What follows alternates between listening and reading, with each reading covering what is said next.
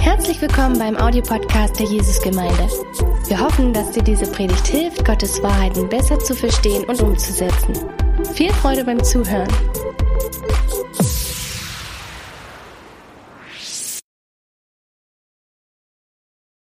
Wir sind äh, in einer Predigtreihe, die heißt Ich glaube ihm. Und ich finde den Titel richtig gelungen, richtig gut, viel besser als einfach nur Ich glaube, weil Glaube wird oftmals missverstanden, auch unter Christen. Ähm, man denkt manchmal so, äh, dass Glaube so eine Qualität des menschlichen Herzens ist. Also wir müssen irgendwie das schaffen, Glauben in unserem Herzen anzufachen. Das ist vielleicht so ein bisschen ähnlich wie dieser Blasebalg, den mir mein Freund Dan Spitzer vor kurzem zum Geburtstag geschenkt hat, ähm, weil er nämlich mitgekriegt hat, dass immer wenn ich grille, äh, ich den Föhn von meiner Frau aus dem Bad klaue, äh, um die Kohlen anzuheizen. Und äh, da hat er gedacht, hm, nicht schlecht. Und äh, jetzt dient er gleich mal als Predigtillustration. Also wir denken manchmal so, Glaube anfachen bedeutet so, wir nehmen irgendwie so diesen Blasebalg und dann pumpen wir uns irgendwie so auf. Äh, Glaube, Glaube, Glaube für etwas, was wir unbedingt haben wollen. Und wenn dann irgendwo so unser Glaubenslevel einen, einen gewissen Stand erreicht hat, dann passt sich die Realität unseres Glaubens an äh, und dann kriegen wir endlich, was wir schon immer so lange äh, gehofft und gedacht haben, dass wir das haben wollen. Ähm, ich erzähle ich einfach mal ein eigenes Beispiel, dass es so nicht funktioniert. Ähm, ich hatte so als junger Christ, war ich so Anfang 20, zwei oder drei Jahre lang Christ, äh, so richtig Glauben für etwas, was ich unbedingt haben wollte, nämlich diese 167 PS Maschine. Und äh, ich bin wirklich an den Punkt gekommen und ich kann euch heute noch den Moment zeigen, in dem Augenblick, wo es war, so eine kleine Minigott-Begegnung gehabt. Ich habe zu Gott gerufen und habe gesagt, Gott, ich habe jetzt über mehrere Wochen lang meinen Glauben aufgebaut und ich war auch innerlich mir total sicher, Gott gibt mir dieses 167 PS Motorrad. Und ich spreche so mit Gott und sage, Gott, vielen Dank, aber jetzt weiß ich, jetzt klappt es. Es ist nur noch Wochen, wenn überhaupt vielleicht noch Tage weg, bis ich dieses Motorrad mein ist, inklusive den Führerschein dazu. Und in dem Augenblick kommt so eine ganz liebevolle Stimme von oben in mein Herzen und fragt, wo wozu willst du das eigentlich haben? Und die Stimme, die war so liebevoll und so herzeröffnend, dass einfach mein Herz ganz ehrlich war und gesagt habe, weil ich cool aussehen will. Und dann kam diese selbe liebevolle Stimme in mein Herz und sagt, ich habe aber kein Interesse daran, dass du besonders cool aussiehst. und in diesem Augenblick ist der Traum von dieser 167 PS Maschine für immer gestorben. Und es ist total okay so. Also ich habe dem Motorrad nie eine Träne hinterher geweint. Ich muss sie einfach nicht haben. Glaube ist etwas, so wie der Titel sagt, ich glaube ihm, wo wir nicht irgendwie so, so generellen Glaube anfachen, sondern ich glaube ihm bedeutet, dass Glaube eine Antwort ist. Sie kommt sekundär. Zuallererst kommt Gott. Er spricht zuerst und echter Glaube ist eine Reaktion auf das, was Gott dir zuerst versprochen hat. Das heißt, wir müssen nicht irgendwie so irgendwie glauben oder irgend sowas, sondern die Idee ist, Gott spricht zuerst, er spricht explizit zu dir etwas aus seinem Wort und dann antwortet dein Herz darauf. Lass uns zusammen ähm, in Gottes Wort gucken äh, und, und uns angucken, was sozusagen echter Glaube ist so wie Gott das definiert. Und ich habe euch die Stelle aus Römer 4 äh, von den Versen 3 bis 5 mitgebracht. Da heißt es, was sagt die Schrift? Abraham glaubte aber und es wurde ihm zur Gerechtigkeit gerechnet. Dem aber, der Werke tut, wird der Lohn nicht angerechnet nach Gnade, sondern nach Schuldigkeit. Das heißt, was der Vers hier oder was der Text eindeutig sagt, ist, Gerechtigkeit von Gott, also eine gerechte Beziehung mit Gott, bekommst du niemals nie aus irgendeiner Art von Werk, was du tust. Also das kann nur aus Gnade sein. Und Gnade bedeutet, du bekommst etwas unverdient, was du dir, was dir nicht zusteht. Ähm, es ist etwas, was dir gegeben wird, ohne dass du dafür was getan hast. Weil wenn du dafür etwas tust und eine Gegenleistung kriegst, dann ist das keine Gnade mehr, sondern es ist ein Verdienst. Vers 5, dem gegen, dem dagegen, der nicht Werke tut, sondern an den glaubt, der den Gottlosen rechtfertigt, wird sein Glaube zur Gerechtigkeit zugerechnet. So, was wir als allererstes sehen, ist, dass selbst beim Mose, beim Mose fängt das schon an, dass Glaube ist eine Reaktion auf das, was Gott vorher gesagt hat und vorher gesprochen hat. Denn wenn wir uns die Geschichte von Abraham angucken, passiert Folgendes. Abraham hat nicht in Ur irgendwo so auf seiner schönen Terrasse, also Ur lag am Meer gelegen, da wo seine Heimatstadt von Abraham ist, so einer Terrasse gesessen, äh, äh, sich Sonnenbraten lassen, dann irgendwann mal zu Sarah gesagt, Sarah, bring den Blasebalg, ich habe mich entschieden, ein Mann des Glaubens zu werden. Sondern wir wissen von Abrahams Familie aus dem Buch Richter Kapitel 24, Vers 2, dass seine Familie Polytheisten waren. Das heißt, die haben andere Götter angebetet, eine ganze Menge von denen. Und von Abraham als Glaubensheld hätte man nie überhaupt auch nur ein bisschen was gehört. Da wäre untergegangen unter der Menge von Polytheisten in der Geschichte, wenn der Held der Geschichte nicht Gott gewesen wäre. Er ist als allererstes gekommen und er hat die Initiative ergriffen und er hat zuerst Abraham etwas versprochen. Und das kommt so abrupt, wenn ihr mal ersten Buch Mose vorliest, das selbst ein, und vielleicht noch so ein Kommentarbuch dazu liest, werdet ihr ganz viele Leute sagen, wow, also im Kapitel 12 heißt es dann plötzlich, oder Ende vom Kapitel 11 passiert es eigentlich, völlig unerwartet, aus dem Nichts heraus kommt die Geschichte und Gott sprach zu Abraham. Und viele Kommentatoren schreiben dann, hier hat irgendwie, hier muss ein Bruch stattgefunden haben, hier muss irgendwie was fehlen, weil es gibt gar keine Einleitung, es gibt keine Erklärung, wer Abraham ist, wo er war, wie er denn so war, sondern aus dem Nichts heraus Kaboom! Und Gott sprach zu Abraham. Aber dieser Bruch ist absichtlich so, weil du hast zwar im Laufe der Geschichte, ähm, wo in Anführungsstrichen so die Menschen sich immer weiter weg von Gott begegnen, und die Tatsache, dass Gott eingreift und dass dieser Bruch da ist und plötzlich es heißt, und Gott sprach, will eindeutig zeigen, dass von Abraham nichts ausging. Von Abraham ging keine Initiative aus. Von Abraham ging kein Gebet aus, kein Wunschdenken, kein Fasten, kein Gott suchen, gar nichts. Der ist, hat einfach nur so rumgetrödelt in seinem Leben. Und der Eingreifende, der, der gekommen ist, der Held der Geschichte, war Gott selber, der gekommen ist und gesagt hat, Abraham. Und Abraham guckt in gewisser Weise wie aus der Wäsche, völlig überrascht nach, du, hallo, wer spricht denn da überhaupt eigentlich? Und das nächste, was passiert ist, er kriegt über seinem Leben eine Verheißung nach der anderen. Abraham, das werde ich mit dir machen. Du gehst jetzt aus deinem Land raus in ein großartiges Land, was ich dir zeigen werde. Und übrigens, deine Familie verlässt du auch und deine eigene Familie werde ich riesig machen. Ich werde dich segnen und so sehr segnen, dass von dir der Segen der Nationen an dir und an dir allein überhaupt abhängt. Und Abraham, denke ich mir, hat da gesessen, gelegen, gestanden, ich weiß nicht, wo er gerade war, und hat einfach nur gedacht, meine Güte, äh, alles, aber das hätte ich nicht erwartet. Das heißt, die Idee ist dahinter, ist Gott verspricht dir zuerst. Und unser äh, unser Glauben ist eine Antwort auf das, was Gott in unser Leben gesprochen hat. So, jetzt kommt natürlich die große Frage, was in aller Welt hat Gott denn dir versprochen?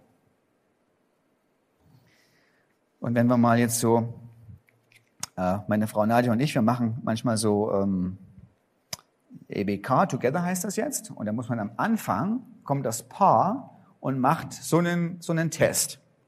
Ne, Niklas und Sandra, ihr habt den Test gemacht. Also wie viele Fragen sind es? 100 Fragen oder 150 Fragen oder irgend sowas? Ne? Und die Anweisung ist bei den 150 Fragen, dass du die beantworten sollst, wahrheitsgemäß, aber nicht erst eine Stunde nachdenken, was sozusagen die christlich richtige Antwort ist, sondern einfach nur so intuitiv. Was ist intuitiv deine Antwort auf diese Frage? Und wenn ich jetzt euch fragen würde, eine Umfrage machen würde unter Christen, intuitiv, aus der Pistole geschossen, was ist das, was Gott dir verheißen hat? Ich glaube, wir hätten ein bisschen eine Offenbarung. Ich glaube, die allermeisten Leute würden sagen, was hat Gott mir versprochen? Äh, äh, äh, dass es mir gut geht. Und dann wird eingesetzt, dass es mir gut geht, was immer die Person denkt, was sie sich gerne wünscht, was für sie gut gehen bedeutet. Ich glaube, das funktioniert nicht ganz so. Übrigens, diese Art von, dass es mir gut geht und was ich mir von Gott wünsche äh, und was die Menschen dann darauf sagen, ist nicht so ganz neu, sondern ich habe euch einen Text schon mitgebracht, der ist 2000 Jahre alt.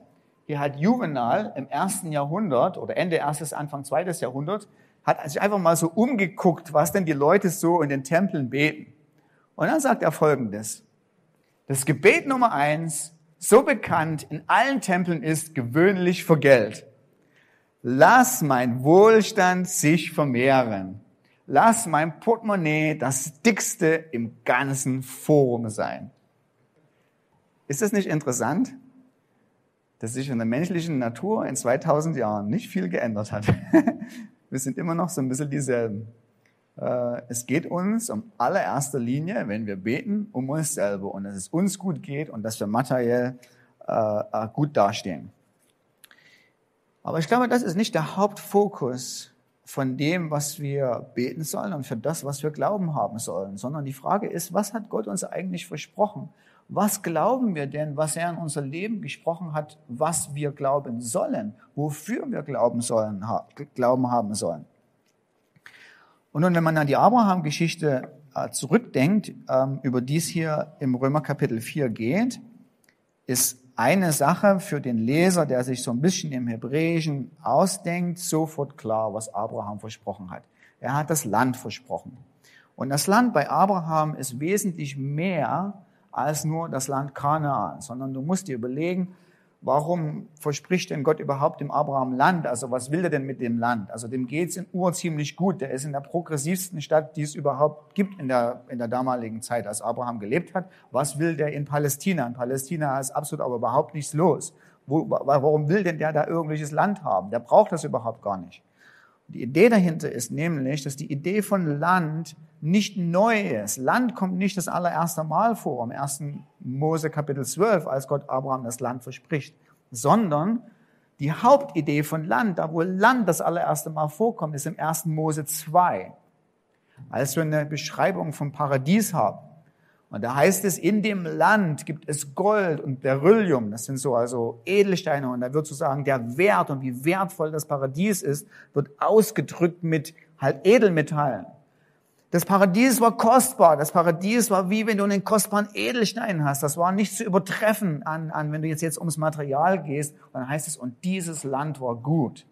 Und dann, wenn du dir die Geschichte vom ersten Mose so liest, ich habe damals, ich war noch überhaupt kein Christ, ich war 16 Jahre alt, habe mir meine allererste Bibel gekauft, weil mein Zeltnachbar an der Ostsee eine gekauft hat und aus lauter Opposition gegen meinen kommunistischen Englischlehrer habe ich mir auch eine gekauft.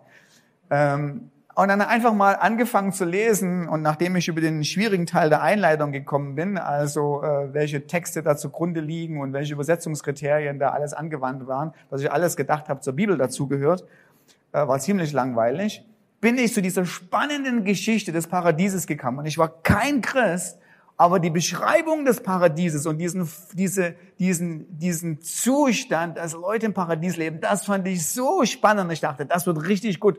Und dummerweise hat es nur zwei Kapitel angehalten. Weil nach dem dritten Kapitel ist alles schon wieder hinüber. Und dann ist die Idee, und das ist genau das, was 1. Mose bewirken soll. Es soll uns diesen Vorgeschmack geben auf, wow, das war das Paradies, der Sehnsuchtsort, der Ort, für den der Mensch eigentlich geschaffen war. Da ist er zu Hause. Wir alle, weiß nicht, ob es nee, war nicht C.S. Lewis, ähm, es war Tolkien, Tolkien sagt, wir alle, aber hätte C.S. Lewis sagen können, wir alle leben mit einem, mit einem Gefühl von Exil. Die Welt, wie dies, wie sie hier ist, ist nicht unser Zuhause.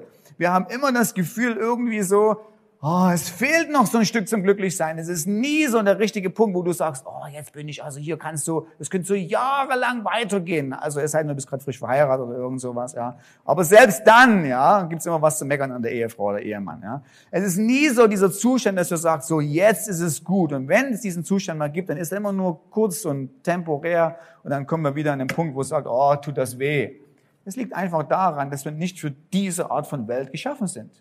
Der Mensch ist von einer völlig anderen Welt geschaffen. Wir leben wie eine Art von Exil. Und deshalb spricht es die Menschen auch an, wenn sie über das Paradies lesen im 1. Mose 1 und 2. Und dann kommt diese große Tragik, das Paradies wird verloren. Und so, was eigentlich 1. Mose macht, ist, es geht der Frage nach, gibt es eine Hoffnung, gibt es eine Wiederherstellung? Und dann ist es so ein richtiger, eigentlich ist es eine Horrorgeschichte. Die, die nächsten acht Kapitel sind Horrorkapitel, weil die Hoffnung wird immer weniger. Die Situation der Menschen wird immer schlechter und wenn du guckst, wo die Menschen, die sich bewegen, da gibt es immer so Beschreibungen, der hat sich dahin, der ist dahin gezogen, der ist dahin gezogen, der ist dahin gezogen. Das interessiert uns alles nicht, weil wir denken, wen interessiert das, wo der hingezogen ist. Aber, das, aber die Sache, wenn du guckst, wo das ist, ist, die Menschen bewegen sich immer weiter weg vom Paradies. Sie ziehen immer weiter weg und sie werden moralisch immer weiter schlimmer und das ist wie so eine Art Spirale, die so runtergeht, wie wenn du in einer Badewanne so den Stöpsel ziehst, ja, und das Badewanne in so eine Badewannenwasser in so einen Strudel zieht und immer weiter runtergeht. So geht das im ersten Mose immer weiter runter. Und wenn du am Mitte Kapitel 11 bist, denkst du irgendwie so, ich glaube, länger kann ich nicht zugucken, weil ich glaube, gleich ist es ganz aus und es ist immer vorbei. Welch miserable Geschichte, hätte ich das Buch nie gekauft. Und in dem Augenblick, wo der Strudel weitergeht, in dem Augenblick kommt Gott der Held und spricht zu Abraham und sagt, ich werde dich in ein Land führen, und die Idee für den Leser vom ersten Mose ist, da ist die Hoffnung. Abraham hat Land versprochen bekommen. Land, Land, Land. Gott tut was. Aslan ist on the move. Es ist nicht alles zu Ende, sondern Gott kommt und er stellt, er will Abraham das mit Abraham das Paradies wiederherstellen. Das heißt, Nummer eins, was wir bei Gott sehen, und das sagt auch Römer Kapitel 5, Moment, ich muss gleich mal gucken, wo ich es ab für euch. Hier, Römer Kapitel 5 das, was Abraham ähm, äh, versprochen bekommen hat, haben auch wir versprochen im Evangelium. Wir sind gerechtfertigt aus Glauben. Wir haben Frieden mit Gott durch unseren Herrn Jesus Christus, durch den wir mittels des Glaubens Zugang erhalten zu dieser Gnade, in der wir stehen. Und wir rühmen uns in der Hoffnung der Herrlichkeit Gottes. Das heißt, das Nummer, die Nummer eins Verheißung, die Gott dir gegeben hat, ist, dass er dir eines Tages, und das scheint für uns manchmal so weit fern, ist aber gar nicht weit weg, nur ein paar Jahre, Nummer eins Verheißung, der er dir gegeben hat, ist Rühmen auf die Herrlichkeit Gottes bedeutet, er hat dir die Wiederherstellung des Paradieses versprochen. Du wirst wieder mit dem allmächtigen Gott in diesen ideal glücklichen Zustand, da wo du eigentlich hingehörst, da wo das Herz zur Ruhe kommt, da wo du von vorn bis, von vorn bis hinten, von oben bis hinten, oben bis unten ausgefüllt bist mit Freude und Begeisterung, nicht einen einzigen depressiven Gedanken, nicht ein einziges Gefühl von Hoffnungslosigkeit, sondern in Ewigkeit gefüllt und dynamisch zunehmend Freude und intensive Begeisterung, sodass jede Zelle deines Lebens auf Gott gerichtet ist und ihn kontinuierlich preist und sagst, du bist groß. Nicht, weil du das sagen musst, sondern weil du es sagen willst. Weil dein, weil jede Zelle in deinem Leben das da, wo du bist, das, was du siehst, was du erlebst, was du riechst. Und Jonathan Edwards sagt, du kriegst wahrscheinlich noch viele andere sensorische Fähigkeiten, Sachen aufzunehmen, äh, sozusagen von der Größe und von der Genialität, die es in der Zukunft gibt. Du saugst das auf jeden Tag neu und du bist einfach hin und weggerissen von der Faszination, die es in der Zukunft gibt. Nochmal ein Ding, was Gott dir versprochen hat, ist zukünftige Herrlichkeit. Und nun zukünftige Herrlichkeit in deinem Leben sollte nicht nur so ein, nicht nur ein Begriff sein, dass wenn du eine Frage kriegst, wie bei Together, was hat Gott dir versprochen? Sagt, ah ja, okay, ich weiß die Antwort, ich, theoretisch, Nummer eins. Zukünftige Herrlichkeit, das soll mit dir was machen, das soll in deinem Herzen etwas bewegen. Ein gutes Beispiel ist so dieses, das soll in deinem Herzen vibrieren, so wie man so einem Weinglas nimmt. Habt ihr schon mal probiert? So Weinglas, Weinglas voll machen und dann mit, mit, mit dem Finger, das macht so habe ich irgendwann mal aus lauter Dummheit meinen Kindern gezeigt und meinem Sohn gezeigt, ja. Und jetzt jedes Mal, wenn wir irgendwo im Restaurant gehen, ja, müssen das, müssen die Gläser ausprobiert werden. Es ist richtig super peinlich, aber es ist egal, ja. So. Das soll, das Ding muss vibrieren, wenn wir, wenn wir über Zukunft reden, wenn du über zukünftige Herrlichkeit nachdenkst. Es muss in deinem Herzen was bewegen. Wir Christen, wir sind aufgefordert, das sozusagen, diese Hoffnung zu nähren, dass da was passiert und unser Herz voll wird und sagt, ja, ich freue mich darauf, ich bin mega gespannt drauf von dem, was kommt. So, Nummer eins, was Gott versprochen hat, zukünftige Herrlichkeit. Nummer zwei, was wir im Text hier sehen, ist, was Abraham versprochen bekommen hat, ist die Bedingung, ist die Grundlage, warum du Paradies kriegen kannst. Da ist nicht einfach nur so, dass eine Tür ist und hier, jetzt darfst du rein, sondern die Bedingung, in eine perfekte Welt zu kommen, damit du den nicht komplett ruinierst und mehrere andere Bedingungen auch ist, du brauchst perfekte Gerechtigkeit. Das heißt, du musst ein Mensch sein, den Gott ansieht, als wenn du perfekt bist, damit du eben nicht seinen gerechten Zorn erfährst, sondern damit er dich herzlich in die Arme nehmen kann und sage, komm rein und genieße mich, weil das ist im Endeffekt das Zentrum von dem, was Paradies ausmacht. Das heißt, wir haben zukünftige Herrlichkeit versprochen bekommen, aber du brauchst eine Bedingung, du brauchst etwas, um das überhaupt zu kriegen. Und die Bedingung ist, du brauchst, so wie Abraham hier, freie Gerechtigkeit oder Rechtfertigung. So, was ist das eigentlich? Die dir zugesprochen wird.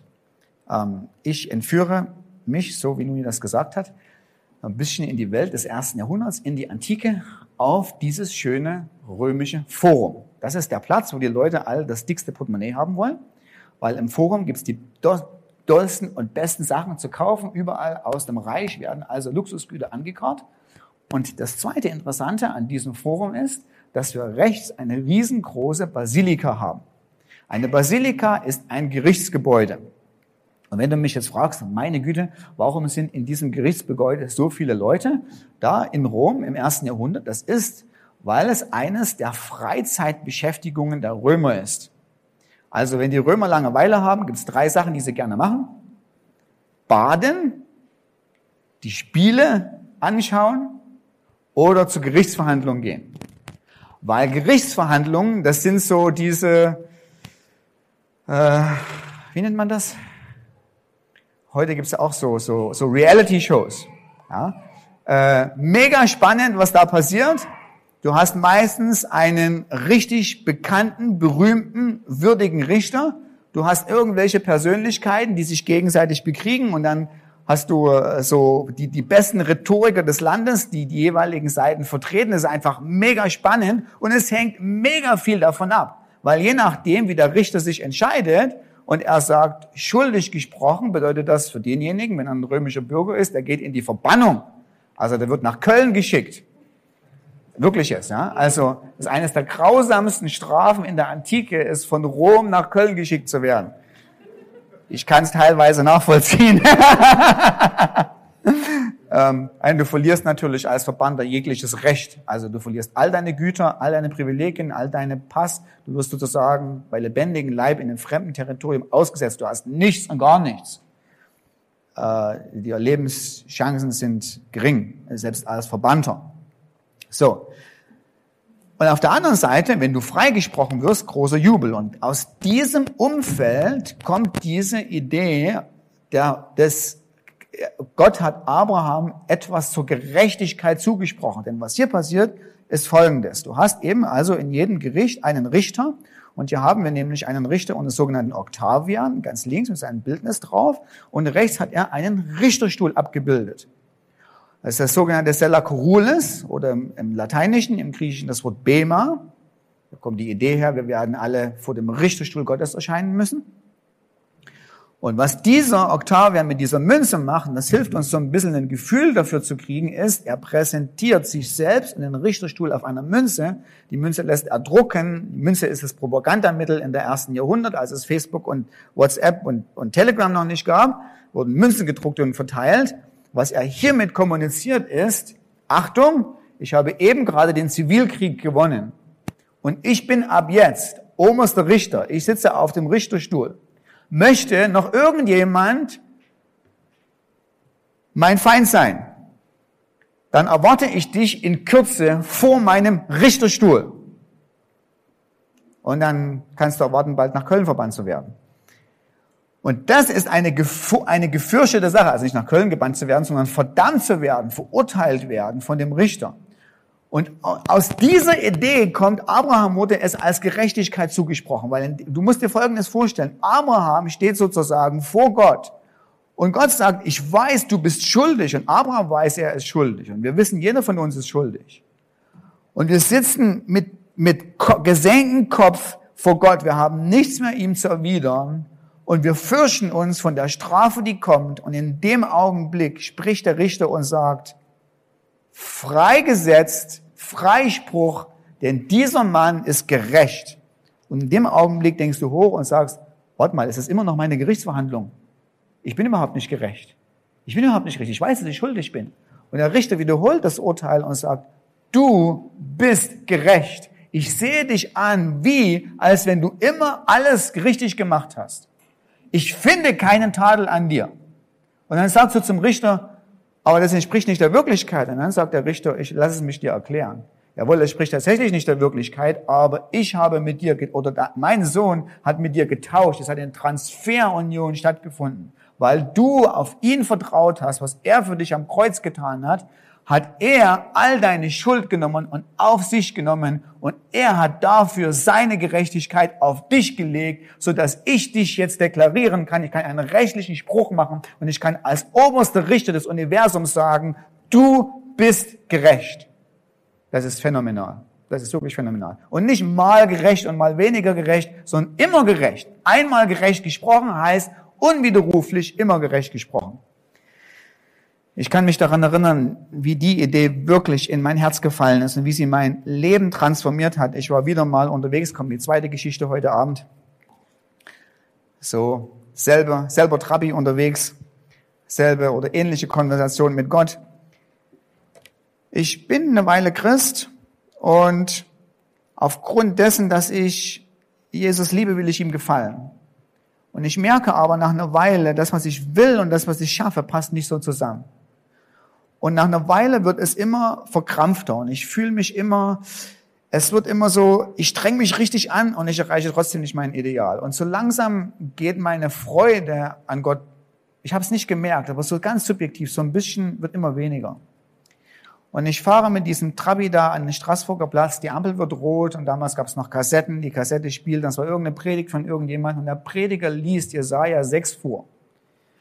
Und dann kommt es ist immer noch rot, der Prediger an die Stelle, wo der Engel diese glühende Kohle vom Alter nimmt, Jesaja auf den Mund legt und dann sagt Gott zu Jesaja folgendes. Siehe, dies hat deine Lippen berührt, deine Schuld ist von dir genommen und deine Sünde gesühnt. Und das war so ein barmherziger Moment. Ich höre das in dem Augenblick und das war wie wenn Gott mit einem Megafon in mein Leben reinspricht und sagt, Deine Schuld ist von dir genommen, deine Sünde gesühnt. Nicht nur gestern, sondern für immer. Und ich denke, es wird grün und ich bin immer noch da. Ja, so und denke so, wow, wow. Hinten hupt's, fahre los, ja. Und in dem Augenblick wurde mir so bewusst und diese barmherzige Gnade Gottes spricht in mein Leben und sagt so, ich habe deine Schuld von dir genommen und deine Sünde ist gesühnt lebe jeden Tag so, als wenn es tatsächlich wahr ist. Lebe jeden Tag, als wenn jeden Tag deine Schuld gesühnt und deine Sünde von dir weggenommen ist. Das ist Rechtfertigung. Das ist zugesprochen. Ich habe etwas, so wie du auch, wenn du an Jesus glaubst, etwas zugesprochen bekommen, was du nicht verdient hast, du nie verdienen kannst, was einfach aus der Gnade Gottes kommt. So. Manche von uns finden das phänomenal. Die, die jubeln innerlich schon so ein bisschen und sagen so, Halleluja, Amen, Gott, finde ich total klasse. Und ich weiß aber, nicht jeden ähm, holt sofort ab und äh, äh, reißt vom Hocker. Und ich habe auch eine Idee, woran das liegt. Nummer eins, wir schätzen das, was Christus in uns getan hat, indem er uns frei gerechtfertigt hat, oftmals nicht so ein, weil wir unseren moralischen Zustand falsch einschätzen. Wir denken, wir sind eigentlich gar nicht so schlimm ohne Jesus. Und vor allen Dingen, wenn du dir mal so eine Umfrage an der Straße machen würdest und fragen würdest, wie schätzt du denn nur so dich ein, moralisch? Wie bist du so als Mensch? Würden die allermeisten Deutschen im 21. Jahrhundert, 2020 sagen, wenn du auf einer Skala von eins bis zehn würden die sich irgendwo oben einpegeln und sagen, ach, eigentlich bin ich so ein ganz ganz lieber Mensch. Die Frage, die die Philosophen immer wieder stellen, ist nur, warum enttäuschen die menschlichen Handlungen dann so sehr? Wenn die Menschen eigentlich von Grund auf gut sind. Und ich weiß nicht, ob euch Folgendes aufgefallen ist in dieser, in dieser Bibelstelle. Ist euch aufgefallen, dass, dass hier im Vers 5 heißt, dem gegen, der nicht Werke tut, sondern an den glaubt, der den Gottlosen rechtfertigt. Weißt du, dass gottlos eine, Beschrei eine, eine Beschreibung von deinem moralischen Zustand ist, wenn du Christus nicht hättest? Und weißt du, dass gottlos das schlimmste Wort für deinen moralischen Zustand ist, den es in der Antike gibt. Schlimmer als gottlos kannst du nicht sinken. Ein, ich weiß, es hat heute im 21. Jahrhundert seine Kraft verloren. Aber in der Antike bedeutet gottlos der moralisch allerletzte Abschaum. Gottlos ist, ist an Beschreibung negativ nicht zu toppen. Ich gebe euch eine Illustration. Wir fahren nach Delphi, da wo das berühmte Orakel von Delphi herkommt und das Heiligtum von Apollo ist. Und damals, vor 2000 Jahren, sah das also nicht so aus, sondern noch ein bisschen hübscher, so ähnlich wie so. Warte mal, funktioniert's? Nee. Bei mir funktioniert's aber da nicht. Ah, da, okay. Mega krasse Tempel, die beste Architektur, die du dir vorstellen kannst in der Antike, wunderschön gelegen, alles mit Gold ausgeschmückt, äh, einfach der Traumort überhaupt schlechthin. Und unterhalb und neben und gegenüber von diesen gigantischen Tempeln überall diese kleinen Häuschen. Was sind das für Häuschen? Es sind Schatzhäuser. Was ist in Schatzhäusern drin? Schätze. Sind die voll? Die sind proppevoll, die sind mega voll bis oben hin, weil alle Leute, die zum Tempel von Apollo gefahren sind und die Gott gefragt haben, an das Orakel, soll ich in den Krieg ziehen oder soll ich nicht in den Krieg ziehen? Soll ich die Frau heiraten oder soll ich die Frau nicht heiraten? Soll ich den Business-Deal machen oder soll ich den Business-Deal nicht machen? Jedes Mal, wenn es gut gegangen ist, kommen die Leute zurück und bringen Dankesopfer an ihren Gott. Und von diesen vielen Kriegen, die die, die Mazedonier und Griechen und was man alles äh, äh, sozusagen geführt haben, sind die Schatzhäuser bis oben hin voll und unbewacht. Und du musst dir Folgendes vorstellen, warum in aller Welt, in der Antike, wenn rechts und links in der Antike ständig geklaut wurde, klauen die da nichts weg. Weil ein Restfunken von Gottesfurcht in den Leuten drin geblieben ist und sie sich gefürchtet haben, von einem Gott zu klauen. Weil diese Schatzhäuser gehören Apollo und du klaust von allen Leuten, aber nicht von einem Gott. Und wenn mal jemand von diesem Schatzhaus was geklaut hat, und das ist in vielen Jahrhunderten zweimal passiert, einmal durch einen Kelten und einmal durch einen Römer, dann wurde diese Person aber als absolut sowas von gottlos bezeichnet, weil der hat null Respekt vor den Göttern gehabt. Das heißt, gottlos ist wirklich, das ist die schlimmste Beschreibung. Da ist nichts mehr da, der ist moralisch so tief gesunken, der Abschaum der Gesellschaft. Und Römer 4 sagt, Gott ist derjenige, der Gottlose rechtfertigt. Das ist das Wunder aller Wunder dass wir, die innerlich eine Feindschaft gegenüber Gott haben, sagt Römer im Kapitel 5. Wir haben innerlich eine Antipathie, Feindschaft. Du musst dir Folgendes vorstellen. Gott selber ist die faszinierendste und beste und grandioseste Persönlichkeit im Universum. Begehrenswert und attraktiv, moralisch aufrichtig, durch und durch gut. Und wir hassen ihn. Wenn jemand Hass auf etwas Gutes hat, dann ist diese Person selber nicht gut, sondern ist diese Person böse. Und Gott macht Folgendes mit dir. Ich weiß, habe ich lange genug drauf drin, aber ich will dir versuchen, gnadig schmackhaft zu machen. Und gnadig schmeckst du nur, wenn du, wenn du weißt, wer du vorher warst.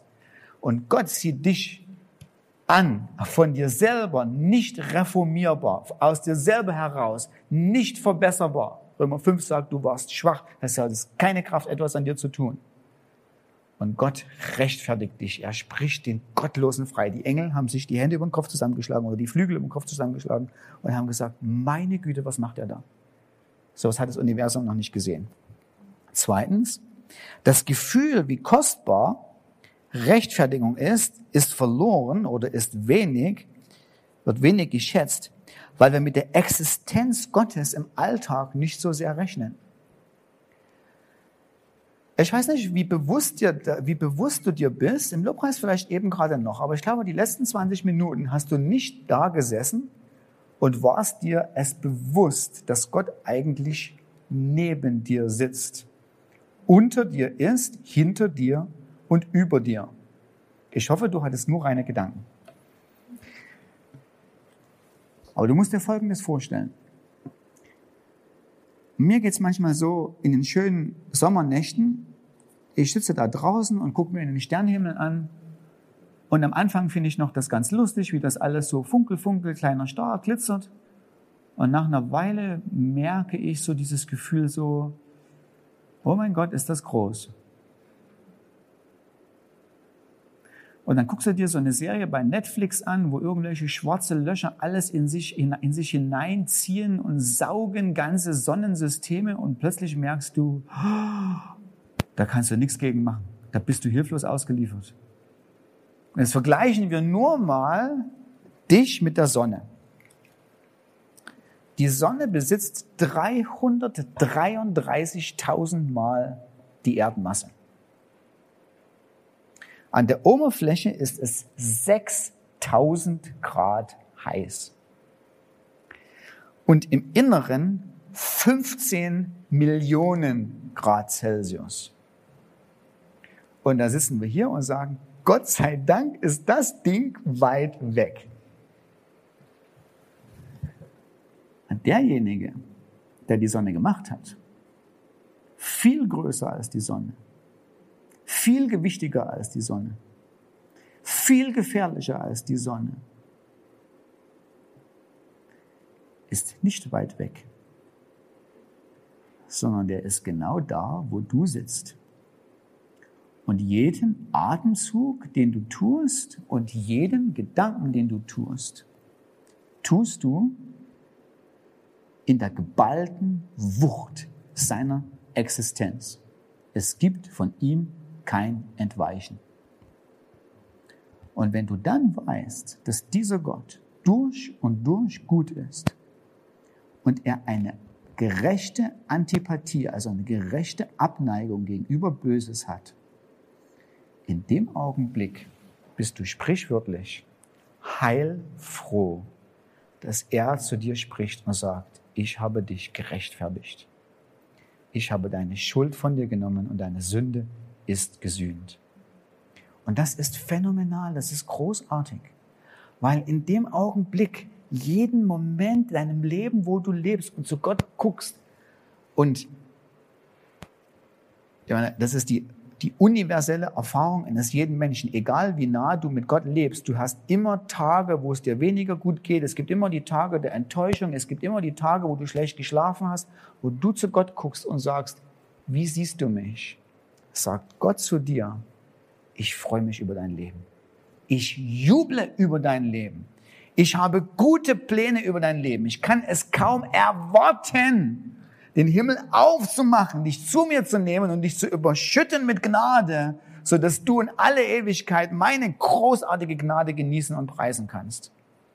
Jeden Augenblick des Lebens, nicht weil du so besonders toll bist, sondern aufgrund dessen, weil Gott dich gerechtfertigt hat, aufgrund dessen, auf der Güte seines Herzens er sich dir zugewandt hat und du sein leuchtendes Angesicht nie verlieren wirst in seinem Leben.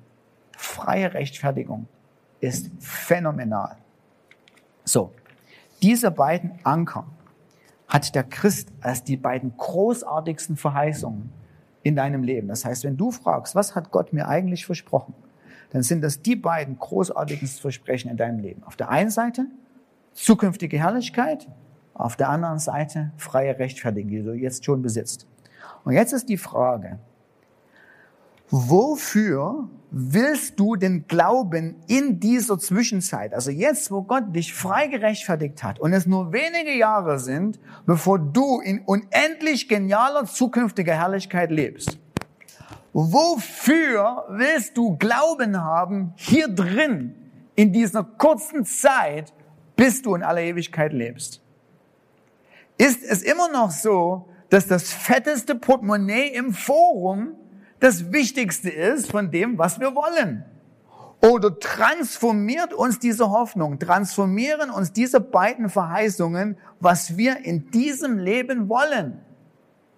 Vor allem im Angesicht deshalb, dass dieses Leben unwahrscheinlich kurz ist und nicht viel übrig bleibt von uns. In dem Augenblick, wo wir hier aufhören zu atmen und in der nächsten Welt anfangen zu atmen. Ich habe vor 14 Tagen zufälligerweise, keine Ahnung, ich war, wollte mir irgendwas so zum Einschlafen angucken, was Seichtes. Und es war nicht seicht, war ziemlich dramatisch, äh, diese, diese Doku angeguckt oder zumindest ein paar Minuten aus dieser Doku. Sieben Tage unter Entrümplern. Ich dachte mir so, ach, wirst du gut schlafen können, die schmeißen irgendwelchen Mist weg und dann denkst du, ach, ist das schön langweilig, kannst, kannst du eigentlich schlafen. Und dann zeigen dir die diesen Chef von dieser Entrümpelungsfirma. Und die interviewen den, wie der ein neues Haus kriegt, einen neuen Auftrag. Irgendjemand ist gestorben und er muss in das Haus rein von der Omi da und muss dieses Haus entrümpeln. Und dann fragen die den da so, kannst gleich in allerersten 50 Sekunden. Und sagen zu dem, wie geht's dir denn damit, wenn du da so reinkommst und da alles wegschmeißen musst, weil da fliegt alles raus. Und dann sagt der, da, da ist er irgendwo, es geht mir jedes Mal ans Herz, weil wenn ich da reingehe, gehe ich rein in ein Haus, wo ich weiß, hier hat jemand 40 Jahre lang gelebt. Und wir sind fünf Leute. Und nach acht Stunden wird von der Erinnerung dieses Menschen nichts mehr übrig sein. Und dann siehst du, wie da fünf Leute ihren Hammer schmeißen und alles kurz und klein machen und am Ende ist alles, was diese Person angesammelt hat, liegt auf einem, riesen, in einem riesengroßen Container. Der Bagger kommt, das fliegt irgendwo da in so eine Müllverbrennungsanlage und von dieser Person ist auf dieser Erde nichts mehr übrig. Ich habe auch an meine, meine eigene Wohnung gedacht und habe mir gedacht, meine schönen Möbel. Ja. Es wird meinen Möbeln auch irgendwann mal so gehen. Es wird auch irgendwann mal nichts mehr von meinem Leben hier übrig sein. Und die Frage ist, was will ich eigentlich zwischen dem Zeitpunkt, wo Gott mich gerechtfertigt hat und dem Zeitpunkt, wo ich in seine Herrlichkeit eingehe? Und mit dieser Frage möchte ich euch so ein bisschen in die Woche schicken.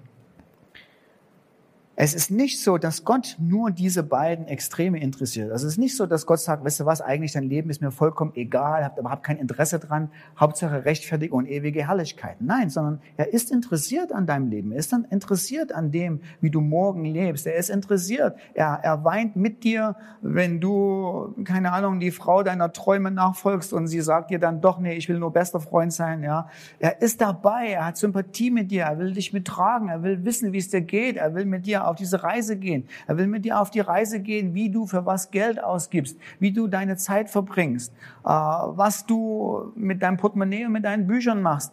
Gott, wie du studierst. Gott ist dabei in all diesen Kleinigkeiten. Aber die Frage, die Gott dir stellt in dieser Zwischenzeit ist, wofür willst du eigentlich Glauben haben? Also es geht nicht so sehr darum, hast du Glauben, sondern die Frage ist, was willst du eigentlich? Licht. Wofür lohnt es sich, Glauben zu haben in dieser Zeit? Und wenn wir uns den Text angucken, müssen wir uns ganz ehrlich zugestehen, dass wir nicht erwarten können, mal gucken, wo er ist, dass wir nicht erwarten können, dass diese Zeit zwischen Rechtfertigung und zukünftiger Herrlichkeit eine Zeit der problemlosen Gemütlichkeit wird, sondern trotz dessen, dass der allmächtige Gott sein Angesicht uns zugewandt hat, trotz dessen, dass er dich mag und das Beste für dich will, passiert Folgendes. Wir rühmen uns Trübsal. Wir rühmen uns schwierigen Zeiten. Ihr wisst, ich habe drei Kinder. Und das letzte, unser Überraschungsbaby, hat einen Gendefekt. Ich habe mir das nicht gewünscht. Und es ist schwer und nicht immer einfach. Das Kind anzugucken und zu sagen und zu wissen, du wirst nicht dein volles Potenzial, was du haben könntest, ausleben können. Es werden Menschen über dich lachen und sagen, du bist behindert, äh, du wirst Schwierigkeiten und Herausforderungen haben in deinem Leben, was andere gesunde Kinder nicht haben. Und es tut weh und es ist schwer. Und trotzdem genießen wir die Kleine von ganzem Herzen. Aber es wird nicht immer gut gehen. Garantiert. Und es ist auch nicht schlimm. Weil diese Dinge, gemäß Römer 5, benutzt Gott, um etwas in unserem Leben zu machen, was wichtiger ist als ein schmerzfreies Leben in dieser Welt. Nichts, was in deinem Leben kommt an Problemen und Herausforderungen, ist umsonst. Es gibt keine Träne, die umsonst fließt in dieser Welt, sondern alles benutzt Gott, um uns zu verändern und uns zu formen und uns zu benutzen für unser ultimatives Bestes und für seine eigene große Ehre. Und ich frage euch gern für nächste Woche, nicht so als Moral, ich mach das mal oder so, weil jetzt müssen wir irgendwie so eine komische Stimmung machen, sondern weil es wirklich, es transformiert. Es ändert Perspektive und es ändert dein Leben. Es setzt neue Ziele in dem, was du willst. Wofür willst du eigentlich Glauben haben? Was willst du eigentlich in diesem Leben? Wenn Gott zu dir kommt und dich so wie Salomo fragt, Salomo, was willst du eigentlich? Wofür hast du Glauben, dass ich das in deinem Leben mache? Was ist dein Herzenswunsch?